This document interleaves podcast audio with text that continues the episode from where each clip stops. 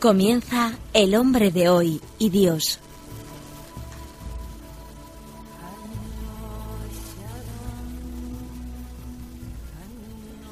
Un programa dirigido en Radio María por el Padre Luis Fernando de Prada.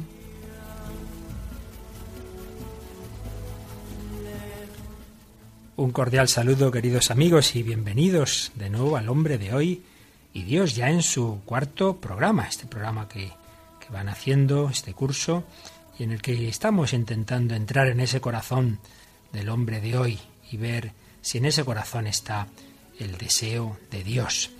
Y de una semana más os agradecemos vuestros correos en que nos vais haciendo vuestros comentarios. También tenemos esta semana, contamos de nuevo con Patricia Rodríguez. Hola Patricia, muy buenas. Hola Luis Fer y hola a todos, a todos los hombres de hoy. hombres y mujeres de hoy. En esta semana nos han escrito más mujeres a los correos, a nuestro correo que nos recuerdas Patricia el correo. Claro que sí, es el hombre de hoy y Dios arroba radiomaria.es. Pues bien, de esos correos leemos un par de frases de, de algunas comunicantes. Pilar nos escribía Pilar nos decía, adelante, he escuchado vuestro programa estas dos últimas semanas y me gusta bastante porque me estáis enseñando y ayudando a meditar. Os espero el próximo día con ilusión. Gracias. ¿Y Cecilia por su parte? Cecilia nos dice, felicidades, me ha encantado, me ha parecido interesantísimo, lleno de verdad y muy bien documentado. El famoso y terrible poema de Rubén Darío y el comentario del director del programa, para él es mejor ser una piedra, me ha traído a la mente otro ejemplo, la conocida canción de Simon Garfunkel, Simon y Garfunkel, I'm a Rock. Muy bien, pues muchas gracias queridos comunicantes. No nos creemos mucho lo que nos escriben porque también sabemos que, en Radio María los oyentes son muy benévolos. Entonces, bueno, os agradecemos vuestra amabilidad, pero vamos, no nos creemos aquí unos profesionales, ¿verdad, Patricia? No. Pero eso sí, lo hacemos con nuestra mejor buena voluntad y, hombre, sí creemos y esperamos que, puede ayudar a, a todos nuestros oyentes, porque a fin de cuentas estamos compartiendo pues esos deseos de todos los hombres, de todas las mujeres, ese deseo de infinito. Como vamos dando paso en estos pasos, en estos programas, voy, y a lo mejor uno pierde un poquito el hilo, voy a recordar que lo, lo empezábamos la primera edición, pues planteando esta pregunta. ¿El sentido religioso es algo con natural al hombre, a todo hombre, o es algo que algunos nos da por ahí? Recordábamos ver el ejemplo del Papa que dice que algunos dicen, yo no tengo oído musical, a mí esto de la música, sobre todo la música clásica, no me va. Y decía, ¿pasa igual con la religión? Nuestra tesis es que no, que, que todo hombre, aunque él se declare agnóstico o ateo, todo hombre en el fondo es religioso. ¿Por qué? Porque todo hombre se hace esas grandes preguntas del sentido de la vida, de la muerte.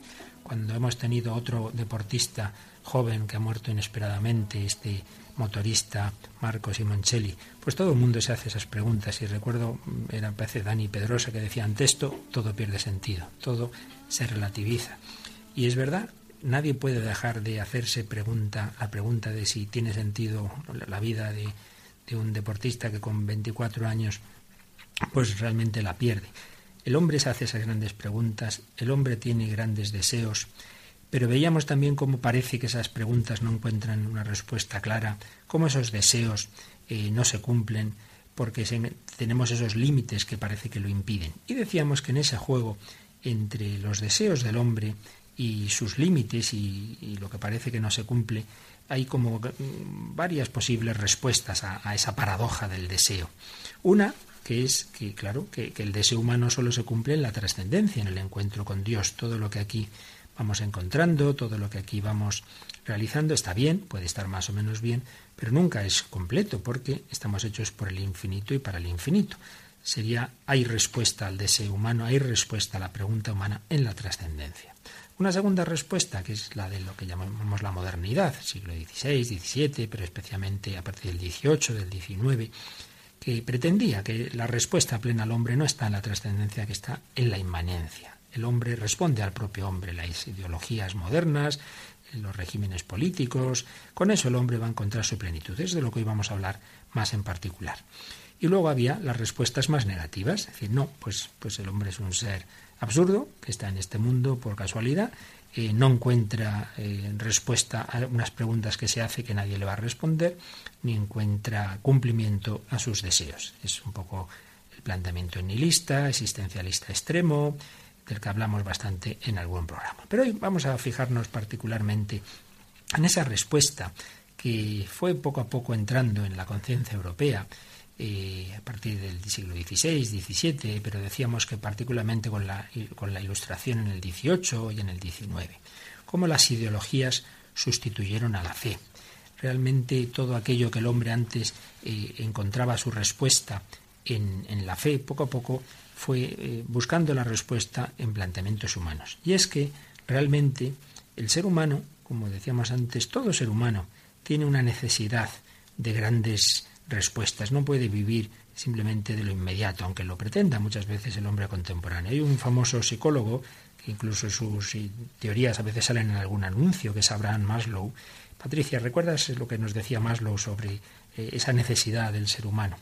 El ser humano necesita de una trama de valores, una filosofía de la vida, una religión o un sustitutivo de la religión de acuerdo con la cual vivir y pensar, de la misma manera que necesita la luz solar, el calcio o el amor.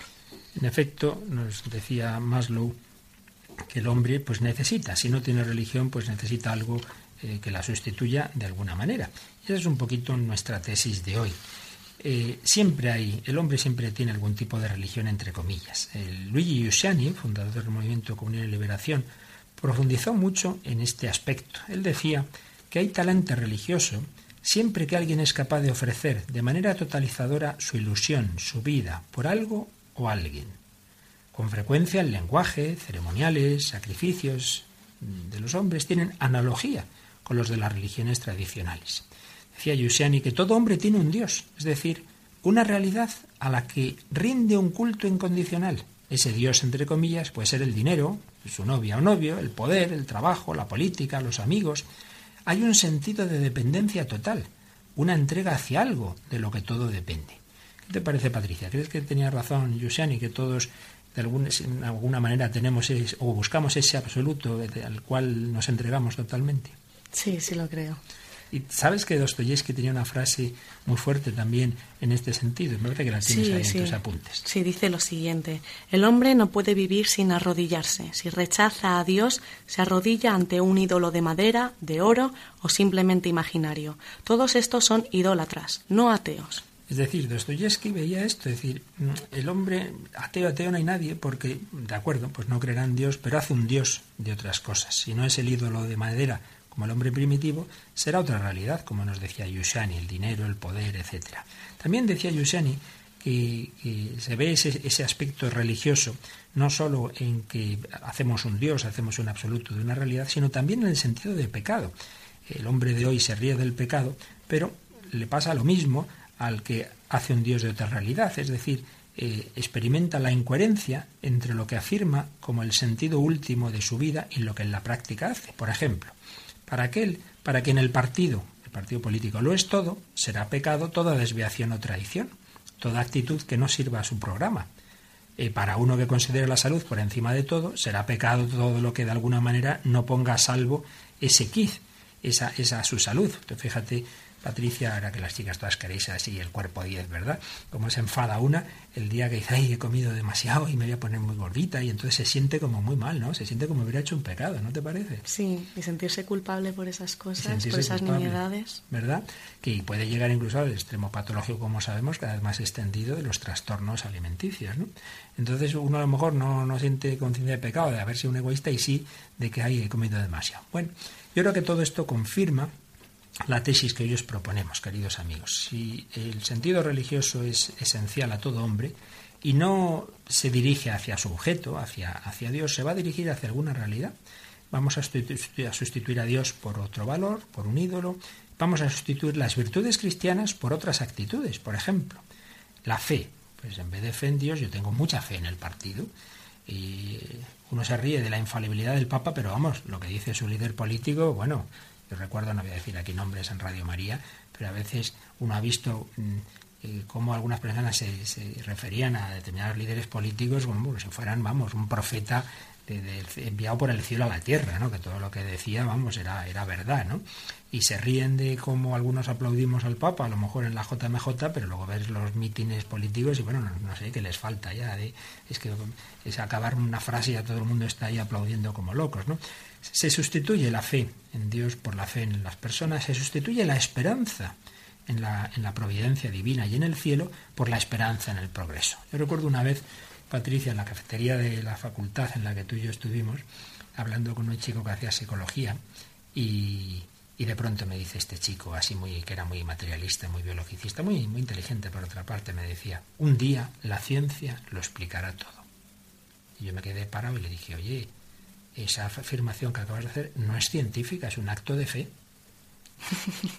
y el hombre se quedó, a pesar de lo listo que es, se quedó sin palabras. Pues claro, pues, pues, pues creo que tenía razón. Demuéstrame científicamente que un día la ciencia lo explicará todo. Pues no, evidentemente era un acto de fe y de esperanza sin especial motivo. Pues así somos, o sea, sustituimos enseguida la, la, esperanza en Dios, en la esperanza, en ese caso, en la esperanza en la ciencia. Y el amor, la, la caridad, la, virtud de la caridad, pues en vez de amar a Dios sobre todas las cosas, pues amar depende, ¿no? Pues eh, a la clase, mi clase social por encima de todo, o al partido, etcétera, etcétera. En fin, que queramos o no queramos, somos religiosos. Es un poco lo que creo que, que nos va demostrando la historia. Aquel gran converso inglés, Chesterton, que era un hombre muy profundo y expresaba las ideas profundas con frases sencillas y un poco irónicas, ¿no? Sobre este tema tiene una muy bonita.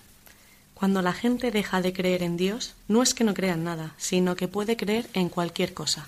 Yo creo que tenía mucha razón, mucha razón Chesterton. No, no es que no crea en nada, es que puede creer en cualquier cosa. Y a mí me hace gracia gente que eso, que no cree en Dios, pero, pero luego se cree la, cualquier paparrucha que ve por la tele, la astrología, y no cree al sacerdote, pero lo que dice tal vidente, ¿no? que sale a las dos de la mañana y diciendo lo que le va a pasar a usted mañana, pues eso va y se lo cree, ¿no? realmente es asombroso.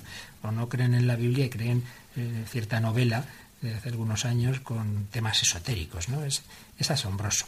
Un gran teólogo protestante, Karl Barth, pues también insistía un poquito en esa idea.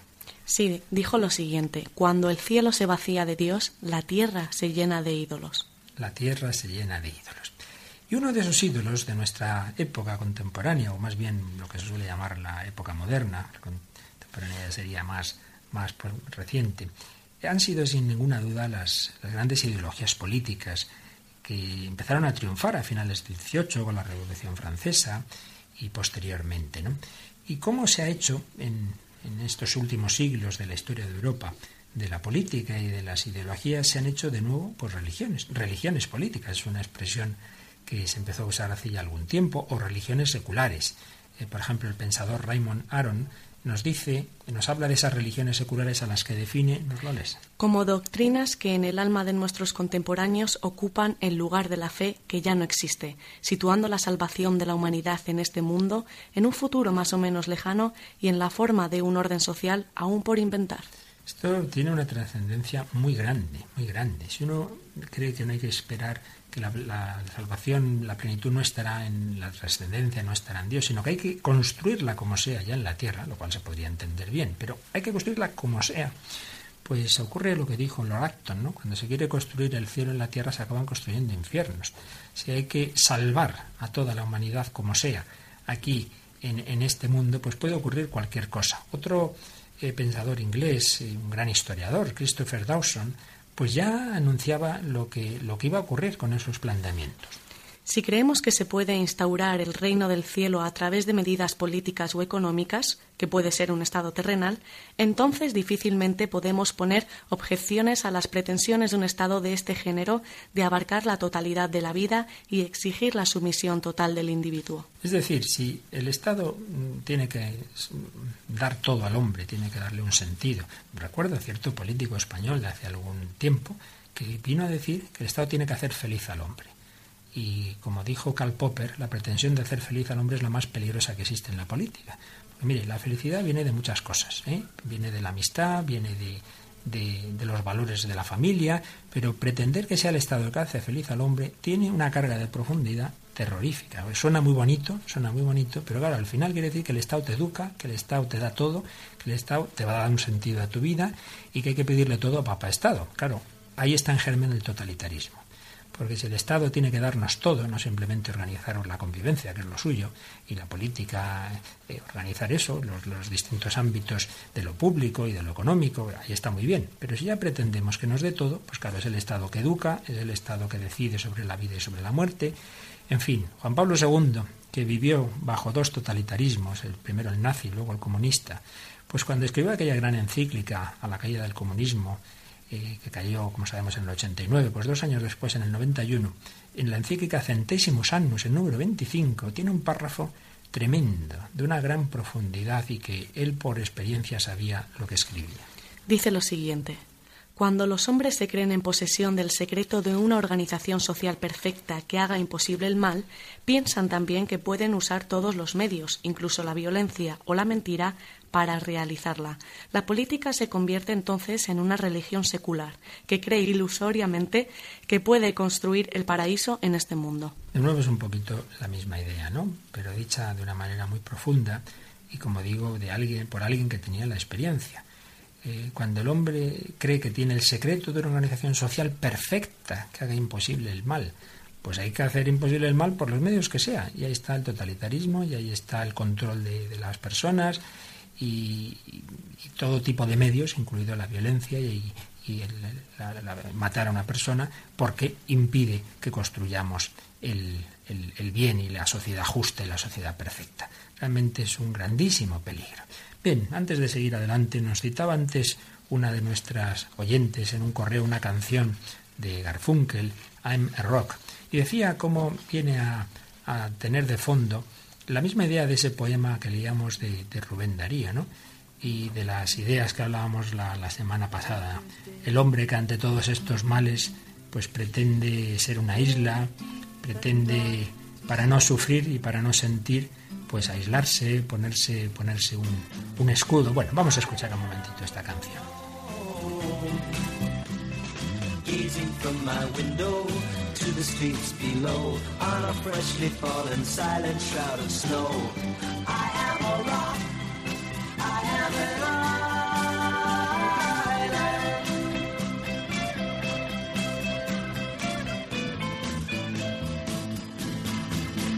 I built walls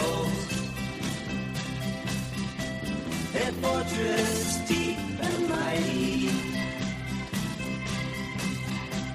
that none may penetrate. I have no need of friendship. Friendship causes pain. It's laughter and it's loving I disdain. I am a rock.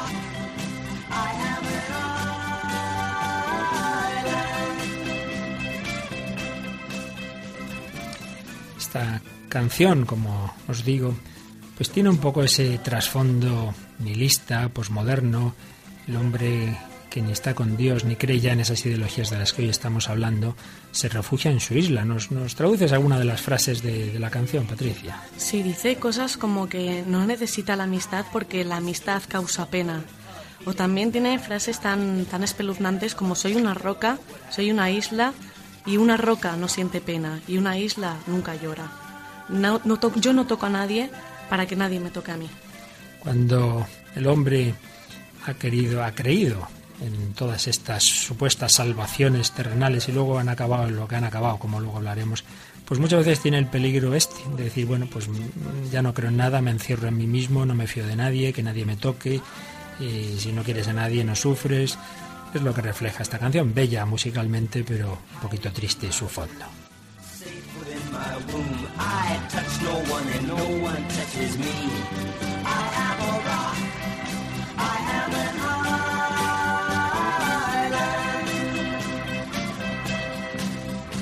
And a rock. Feels no pain. Pues bien, eh, el hombre del siglo XIX creía en esas ideologías, a veces de una manera hasta un poquito ridícula. Como os digo, quizá el primer gran momento histórico en que hay un, hecho político de hombres que toman la política como si fuera una especie de religión fue la Revolución Francesa, tantas veces mitificada y solo se cuenta la parte bonita y la parte, digamos, que todo el mundo le parece lógica, ese cambio del antiguo régimen a un régimen más igualitario, más popular, más democrático, y se olviden muchas cosas que, en fin, ahora no es el momento de tocarlas, pero sí vamos a fijarnos en este aspecto de ese sentido falsamente religioso de la revolución. Un gran pensador político, Alexis de Tocqueville, pues lo analizó y escribía cosas como estas. Debido a que la revolución parecía estar luchando por la regeneración de la especie humana, encendió una pasión que no, había que no habían sido capaces de producir jamás las revoluciones políticas más violentas. Inspiró conversiones y generó propaganda. Así, al final, adoptó la apariencia de una revolución religiosa, o se convirtió más bien en un nuevo género de religión ella misma, una religión incompleta, bien es verdad, sin Dios, sin ritual y sin vida después de la muerte, pero una religión que, sin embargo, inundó la tierra con sus soldados, apóstoles y mártires. ¿Hasta qué punto es esto cierto, esto que decía Tocqueville, que se publicaron algunos catecismos, el catecismo revolucionario? Sí, así como en la catequesis de nuestros niños de comunión se les hace una serie de preguntas, también había esas preguntas en estos catecismos. Por ejemplo, en uno de ellos se preguntaba esto. ¿Qué es el bautismo? La regeneración del francés iniciada el 14 de julio de 1789. ¿Qué es la comunión? La asociación propuesta a todos los pueblos por la República Francesa con el fin de formar en la tierra una sola familia de hermanos que no acepten ni rindan culto a ningún ídolo o tirano. ¿Qué es hacer penitencia? Es la vida errante de los traidores a la patria. Es la expulsión de todos aquellos monstruos que, indignos de habitar en la tierra de la libertad, pronto serán expulsados de todos los rincones del globo. En fin, parece bastante claro que se hacía una religión de esos ideales, más o menos acertados o equivocados, pero que se tomaban de una manera, en fin, como digo, como si fueran una fe religiosa. Cuando tantas veces se, se, critica el fanatismo religioso, que indudablemente la religión, como todo, como el deporte, como todo lo bueno, se puede estropear y se puede fanatizar, y se olvida de todas estas ideologías, eh, que tanto se habla de ellas, ese, ese componente terriblemente fanático y terriblemente violento, violento. Hay que olvidar que en muy pocos años, dos, tres años, la Revolución Francesa ejecutó a unas 40.000 personas. y cuando luego se habla mucho de la libertad y la democracia, bueno, libertad para el que piensa como yo, claro, pero al que no, pues ahí nos lo, nos lo cargamos. Bien, esas ideologías en que el hombre puso su fe y que esperaba la salvación, no ya de la trascendencia, no ya del cielo, sino de la tierra, indudablemente fueron a más y llegaron a, los grandes totalitarismos del siglo XX. Uno de ellos, pues que todos conocemos bien, fue el nacionalsocialismo, que tenía unos planteamientos muy nietzscheanos, muy del de, superhombre, y va a conseguir aquí el hombre perfecto, etcétera. Todos sabemos eh, a qué extremos de violencia llegó ese totalitarismo y a qué monstruosidades como son los campos de concentración. Los cuales pues vienen a ser un poquito el, mostrar el fracaso de ese proyecto humano, el hombre que piensa que se va a redimir a sí mismo y lo que acaba es matándose unos a otros. Esto ha sido llevado al cine muchas veces, quizá la película más famosa de los campos de concentración nazis es la lista de Slinder. Vamos a escuchar algo de esta película. ¿Nos la introduces un poquito, Patricia, por favor? Sí, se estrenó en 1994 en España y fue dirigida por Steven Spielberg. Está basada en la historia real de Oskar Slinder, quien logró salvar a más de mil judíos de morir asfixiados en Auschwitz. Por tanto, el film trata la narra la vida de Slinder, un empresario alemán que ve en la guerra su oportunidad de enriquecerse. Miembro del partido nazi, Slinder abre una fábrica en el gueto judío de Cracovia. Allí trabajan los judíos obligados a realizar trabajos forzados. El administrador de su fábrica es Ersten, un judío con el que irá entablando amistad y descubriendo el genocidio que se está perpetrando en gran parte de Europa. Como espectador es imposible no solidarizarse con las víctimas del Holocausto. La película muestra el uso de la violencia que logró imponer Hitler por una idea y, sobre todo, cómo logró que Alemania y gran parte del continente europeo sucumbiera a una ideología basada en la superioridad de una raza y del odio injustificado y desmedido de ésta sobre el resto de los seres humanos. Pues bien, vamos a escuchar un fragmento de casi el final de la película, cuando ya eh, acaba la guerra y se despide Slinder de sus judíos. Y habla precisamente con este gerente que decías, Stern, y Stern le da ese regalo, ese, ese anillo que han hecho fundiendo el oro de las muelas y de todo lo que tenían como un recuerdo a su Salvador. Y ese diálogo final es realmente conmovedor. Lo escuchamos. Es hebreo. Del Talmud dice, quien salva una vida, salva al mundo entero.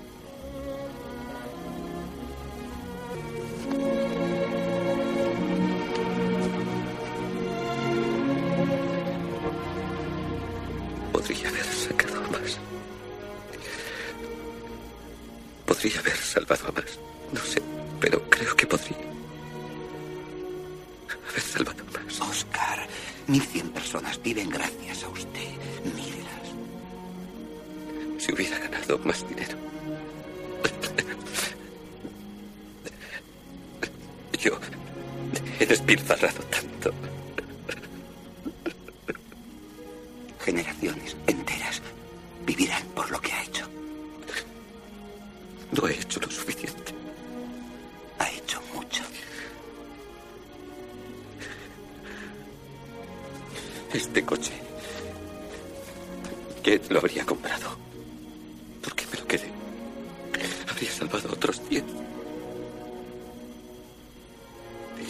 Diez personas. Diez personas más.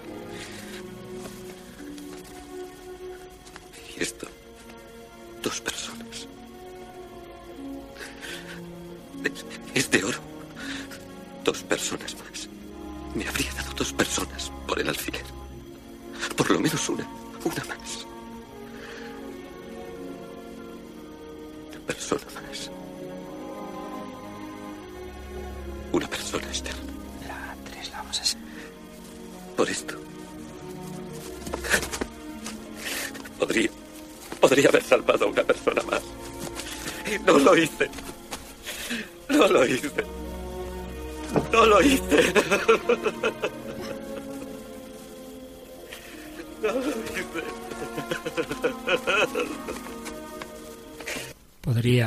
Salvado a una persona más. Una característica de estas ideologías de de las que estamos hablando hoy, del siglo XIX, del siglo XX, es que miran así a la sociedad en su conjunto, el Estado, la raza, la clase, y se olvidan de la persona, de la persona individual. Y es conmovedor en este diálogo una persona más. Podía haber salvado una persona más. Eso es muy evangélico. Cuando Jesús, por ejemplo, dice eh, del pastor que se le ha perdido una oveja, Claro, con estos planteamientos uno diría, ah, tengo 99, a mí que me da una oveja. Pues no, deja las 99 y se va por la oveja perdida. Dios se preocupa de cada persona. Imagínate, Patricia, una madre que tuviera siete hijos, ¿verdad? Y que pierde uno y que dijera, bueno, me quedan seis. Tengo no, seis más. no habría... Claro, eso es absurdo, nadie... Por eso hay una frase muy bonita que oí una vez, de que una madre de seis hijos no tiene seis hijos, sino seis veces un hijo único. Seis veces un hijo único. Cada, cada persona es única e irrepetible. Pues bien, en estos planteamientos ideológicos eso se olvida y se ve, y se ve al hombre como, como un engranaje de una pieza, o una pieza de, de un gran sistema, ¿verdad? Es realmente un, grandísimo peligro. Y esos regímenes, nos decía Juan Pablo II, como pretenden construir el cielo en la tierra, se creen que se justifica todo. Eh, entrar en la vida privada, se justifica la violencia, la persecución, porque hay que construir aquí la sociedad y estos enemigos contrarrevolucionarios, pues realmente son un grande peligro. Claro, hoy, eh, hoy digo, vamos, desde, hace, desde que acabó la Segunda Guerra Mundial, pues todo el mundo ha visto como, como en el caso del nacionalsocialismo, pues las barbaridades que ahí se hicieron, pero no se dice en cambio tanto, es mucho más difícil de, oír que algo muy semejante y en ciertos aspectos peor pasó con la ideología teóricamente contraria al nazismo, pero en el fondo es muy parecida del comunismo, eh, que ha tenido sus ha tenido y tiene sus campos de concentración, sus cárceles, sus policías secretas y una película relativamente reciente que habló de además no precisamente de Camboya, ¿no? Con su terrible genocidio, sino de Alemania, la propia Alemania oriental, pues ahí estaba esa misma esa misma persecución, ¿no? De una manera teóricamente más refinada. Esa película es La vida de los otros. ¿Nos dices algo sobre ella? Sí, se estrenó en 2007 y ganó el Oscar a Mejor Película Extranjera. La película muestra pues cómo funcionaba el sistema de vigilancia de la antigua Alemania Oriental durante los años 80 y la película la verdad es que muestra una auténtica mirada crítica hacia el régimen comunista. Un oficial de la policía secreta recibe por encargo eh, de parte del ministro de Cultura espiar a una pareja formada por un escritor afamado y una actriz para comprobar si son fieles o no al régimen. Con esta premisa arranca una historia que nos deja entrever cómo era casi natural creer en los principios comunistas y pensar que el Estado está por encima de todo. Al final, el espía se da cuenta de su soledad, ha estructurado su existencia a base de una idea en base a una idea y su vida se desmorona cuando se da cuenta de que sus ideales no son tan justos como él creía. Pues vamos a escuchar precisamente un momento en que el espía que ha metido, como hacían tanto, micrófonos en la casa de, de estos artistas y justo está el protagonista tocando el piano con su novia a su lado. Escuchamos.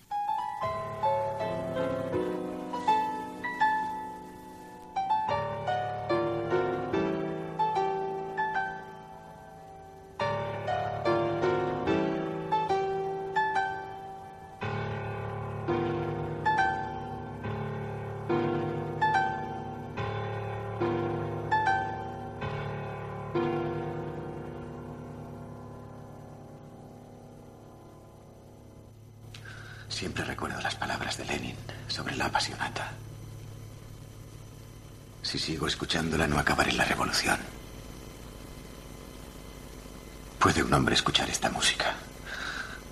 Escucharla de verdad. Y ser una mala persona. Si en el fragmento de Schlinder oíamos ese aspecto de la importancia de una persona concreta, Aquí aparece el aspecto de la belleza. ¿Cuántas veces estas ideologías que han hecho de la política una especie de religión se han olvidado de ese camino de acercamiento a la realidad que es la belleza? Y en concreto en este fragmento que escuchábamos, la música. La música.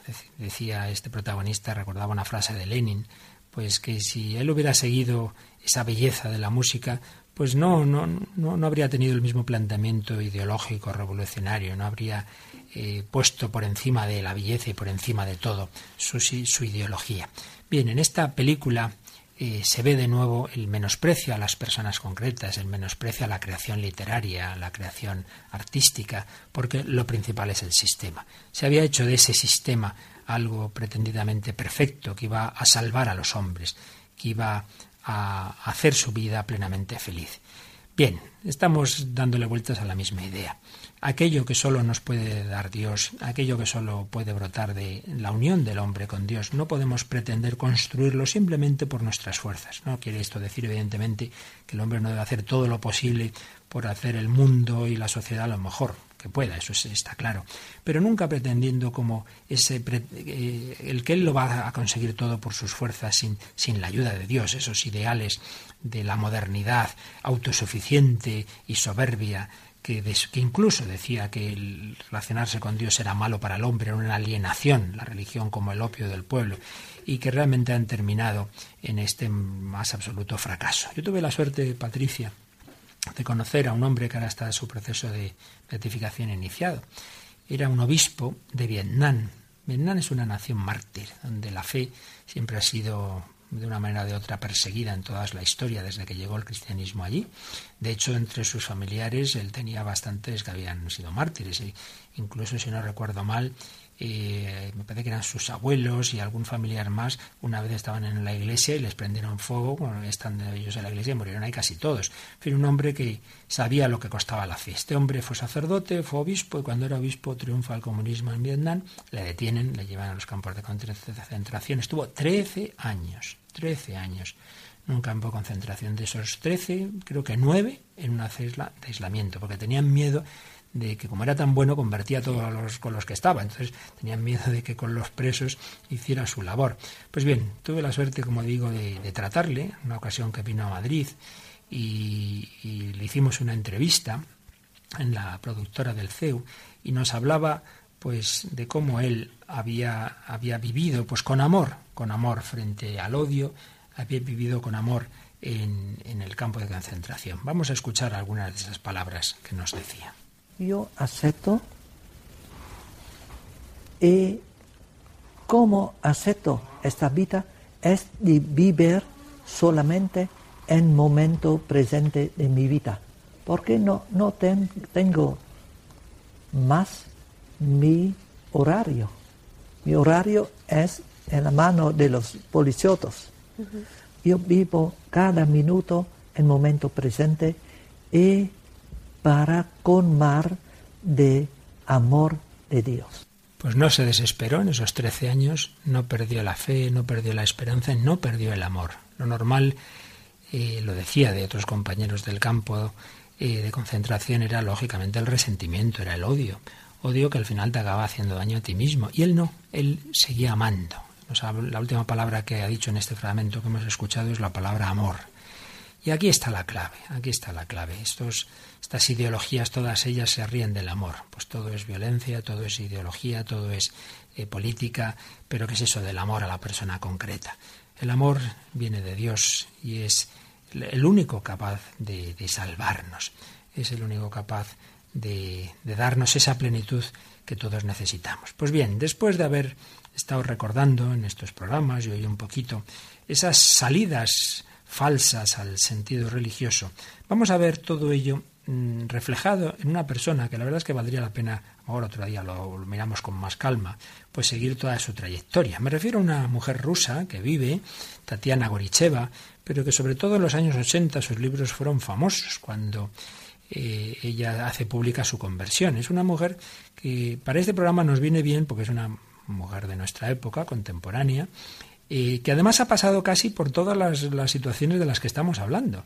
Al principio, pues estaba en el Partido Comunista Soviético, y ya claro, nace con lo que era todavía la Unión Soviética, y luego pierde la fe en, ese, en, ese, en esa ideología, se hace existencialista, una mujer muy inteligente, filósofa, luego sigue a Nietzsche, luego se mete por el camino del orientalismo, por el camino del yoga y al final se convierte a la fe cristiana.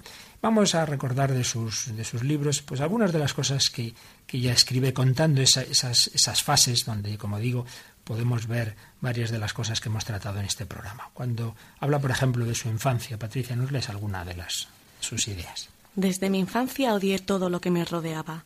Odiaba a las personas con sus minúsculas preocupaciones y angustias. Más aún, me repugnaban. Odiaba a mis padres, que en nada se diferenciaban de los demás, y que se habían convertido en mis progenitores por pura casualidad. Yo enloquecía de rabia al pensar que, sin deseo alguno de mi parte y de un modo totalmente absurdo, me habían traído al mundo. Claro, una persona sin ningún tipo de fe dice, yo hago en este mundo. Pues nada, estoy aquí por casualidad, pues mis padres se conocieron, me engendraron.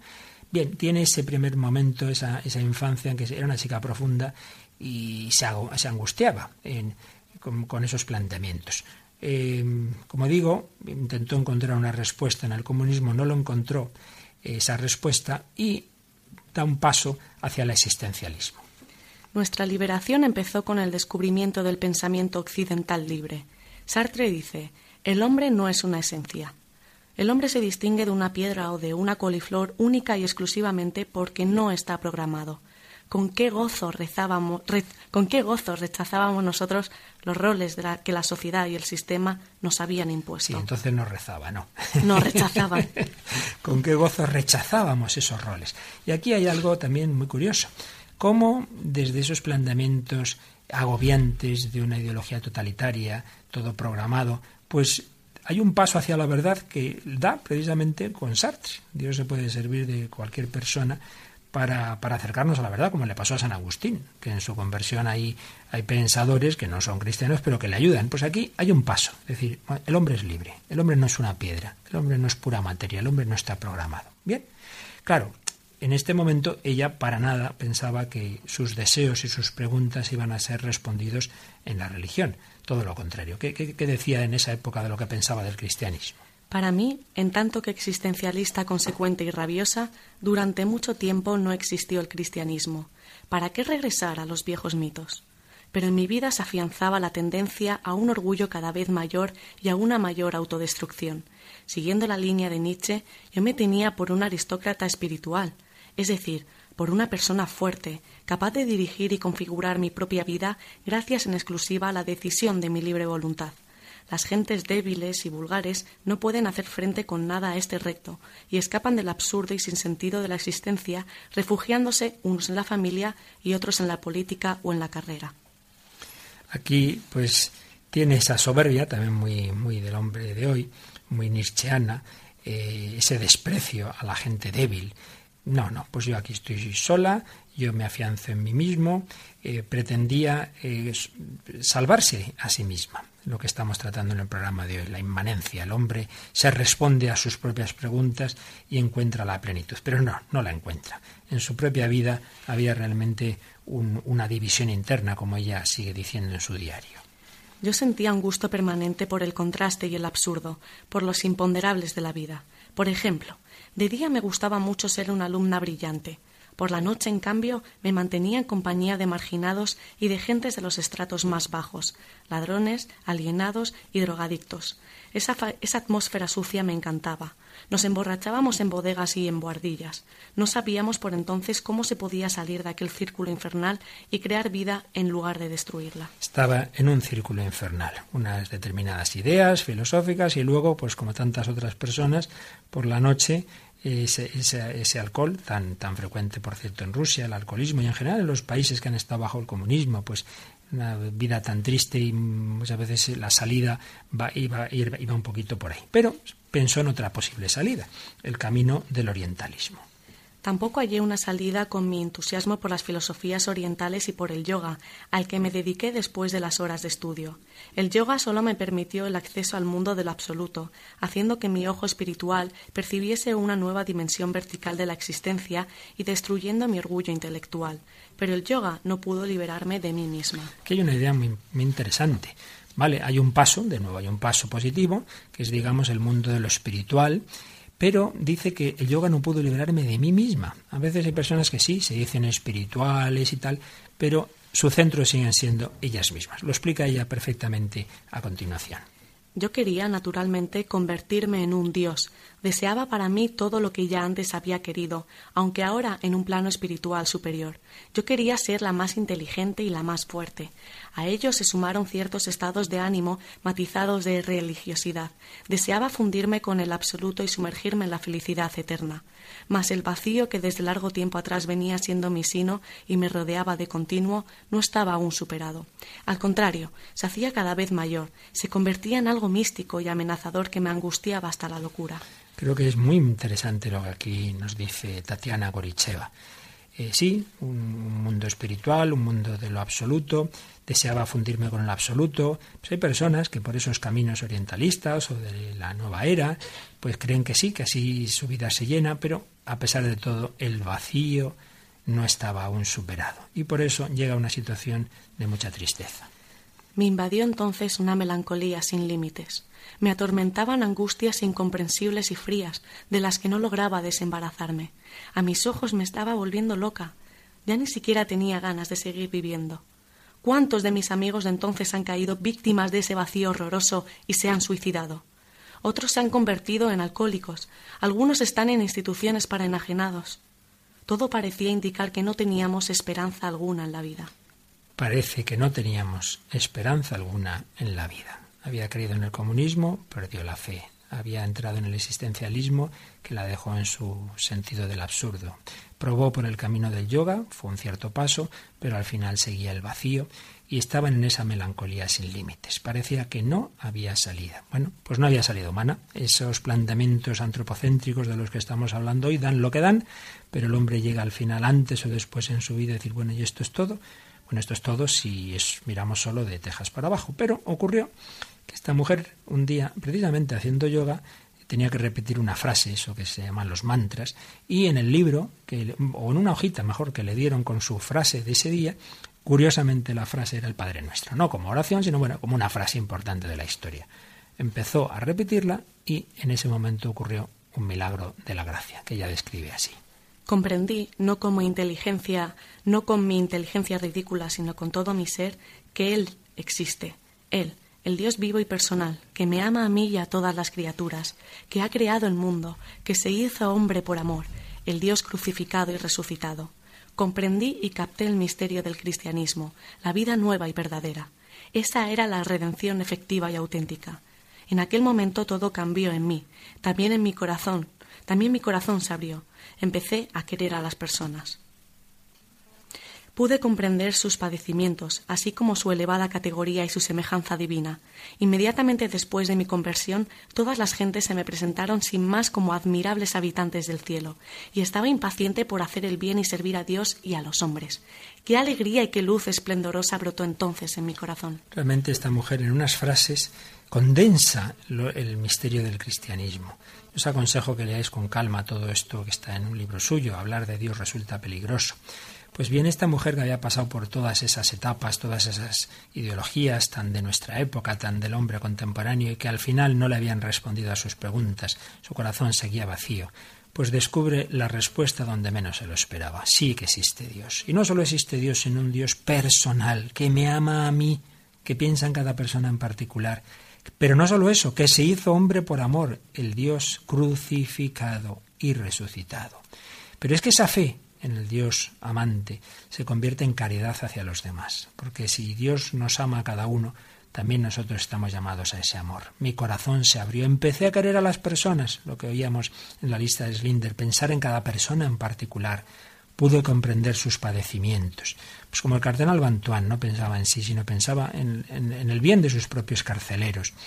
Todas las gentes se me presentaron como habitantes del cielo y estaba impaciente por hacer el bien. Eso es muy habitual en el converso, en el que no ha conocido el cristianismo y de pronto lo descubre, pues todo su deseo es amar a Dios, amar al prójimo, hacer el bien y por supuesto qué alegría y qué luz esplendorosa brotó en mi corazón. Bien, creo que es una preciosidad todo este testimonio de Tatiana Goricheva. Y fíjate, Patricia, que, que precisamente un alemán, hemos hablado del nacionalsocialismo, un papa alemán, en la Jornada Mundial de la Juventud de Colonia, a la que tuve la gracia de poder asistir, yo le oí, eh, decir en directo lo que vamos a escuchar ahora, pues también hizo alusión a esas ideologías de nuestra época en que el hombre se ha creído su propio salvador y cómo en cambio nos decía el Papa la salvación solo puede venir de lo alto. Vamos a escuchar esas palabras de Benedicto XVI en Colonia.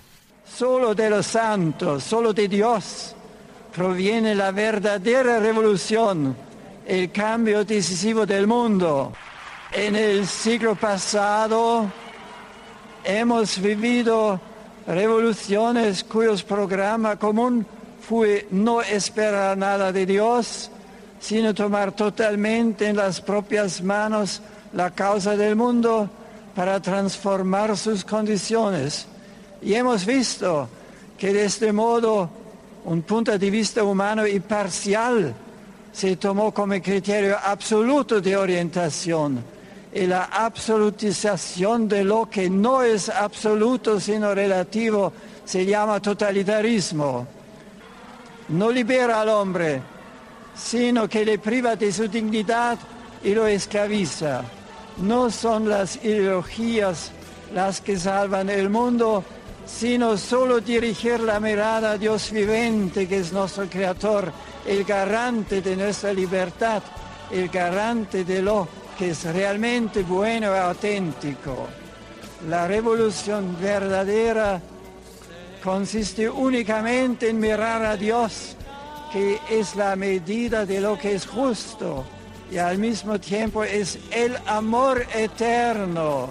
¿Y qué puede salvarnos si no es el amor?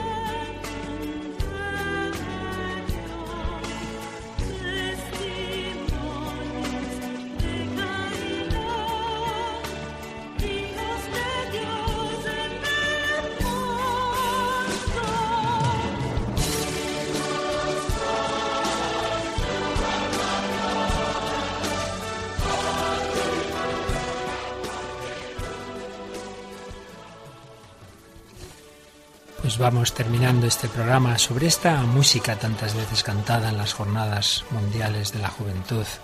Benedicto XVI, que había experimentado esas ideologías, el nazismo, luego después el comunismo en media patria suya de Alemania, pues sabía lo que decía también por experiencia.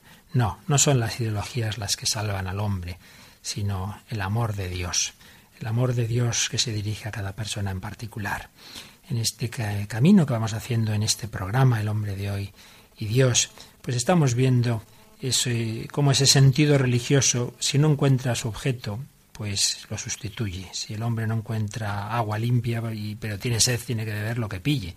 Pablo VI, en la clausura del Vaticano II, dijo, el humanismo laico y profano ha aparecido en toda su terrible estatura y en un cierto sentido ha desafiado al concilio. La religión del Dios que se hace hombre se ha encontrado con la religión, porque tal es, del hombre que se hace Dios. La religión del Dios que se hace hombre se ha encontrado con la religión, entre comillas, del hombre que se hace Dios. Hoy hemos hablado de esa supuesta religión del hombre que se hace Dios, pero que acaba mal. Esto que hemos dicho a un nivel así ideológico, general, histórico, podemos decirlo a un nivel personal de una manera muy sencilla. Eh, etapas de nuestra vida que muchas veces se dan. El niño a lo mejor que se educa en la fe, que es, que es creyente, pero luego deja la religión de lado. Y entonces en vez de Dios hace ídolos y mitos de sus amigos, de un cantante, de su novio, de su novia, pero luego con los años muchas veces se encuentra las decepciones, las frustraciones, entonces llega a no creer en nada, o, se refugia en sí mismo nada más, o hace un, ídolo de su propia persona, y, ojalá pues le pase como a Tatiana Goricheva, que acabe descubriendo que ese deseo de su corazón pues solo encuentra su respuesta en ese Dios que se ha hecho hombre, porque ama al hombre, porque quiere hacerle feliz, porque quiere darle la plenitud. Nietzsche había dicho, creeré en el cristianismo cuando vea que la fe hace bailar a los hombres, cuando vea que realmente les hace felices. Pues bien, recuerdo a una jornada mundial de la juventud, un comentarista que dijo, si Nietzsche la viera esta jornada, tendría que creer porque aquí se ve cómo la fe hace bailar y cantar a los jóvenes. Lo hemos visto también en Madrid en este año. Pero recuerdo que en la de Roma asistía el hijo de una persona, de una mujer, lo digo porque lo ha contado en público su conversión, Mercedes Aroz, que fue senadora de un partido de izquierdas, que era no creyente, que creía en la ideología marxista, pero también llegó un punto en que vio que eso no le daba para más, vio también que un hijo suyo iba por malos caminos, pero que ese hijo, que estaba metido en el camino de la droga, encontró la felicidad en la Jornada Mundial de la Juventud de Roma. Y ella, pensando en lo que había vivido su hijo, evolucionó también personalmente y también ha llegado a la fe. Y es una mujer que, que había buscado la verdad, había buscado la justicia, pensó que, que el camino era esa ideología, pero al final lo había encontrado en la fe. Pues bien, eso es lo que hoy hemos querido recordar. El hombre tiene un sentido religioso, tiene un sentido trascendente, ese sentido a veces se desvía hacia supuestas respuestas ideológicas, políticas, pero sin Dios todo eso acaba hundiéndose. Pues es un pasito más en nuestra reflexión sobre el hombre de hoy y Dios nos ha acompañado en ello. Patricia Rodríguez, que como siempre le pedimos que nos recuerde el correo electrónico del programa para que sigáis dando vuestras impresiones, opiniones, sugerencias de temas, aportaciones. Todo aquel que lo desee nos puede escribir a el hombre de hoy y Dios arroba, arroba radiomaria.es. Repetimos, el hombre de hoy y Dios arroba radiomaria.es. Pues muchas gracias nuestra querida Patricia, que como siempre nos ha acompañado, a David en el control técnico, que ustedes no le oyen, pero aquí está haciendo su trabajo tan absolutamente fundamental. Eh, no somos ideológicos, no hay que quedarse en los sistemas, en las ideas, sino en las personas. Cada persona es única y repetible. Tú, mi querido oyente, que has escuchado este programa, pues ojalá también el Señor te haya hablado a tu corazón. Dios piensa en cada uno en particular. Y como el protagonista, bueno, el, personaje real, Oscar Slinder, al final de nuestra vida, solo importará esa persona concreta a la que hayamos ayudado. Pues seguimos en ese camino y os esperamos en el próximo programa. Que tengáis una buena semana. El Padre Luis Fernando de Prada os desea lo mejor con esa bendición del Dios que nos ama a cada uno en particular.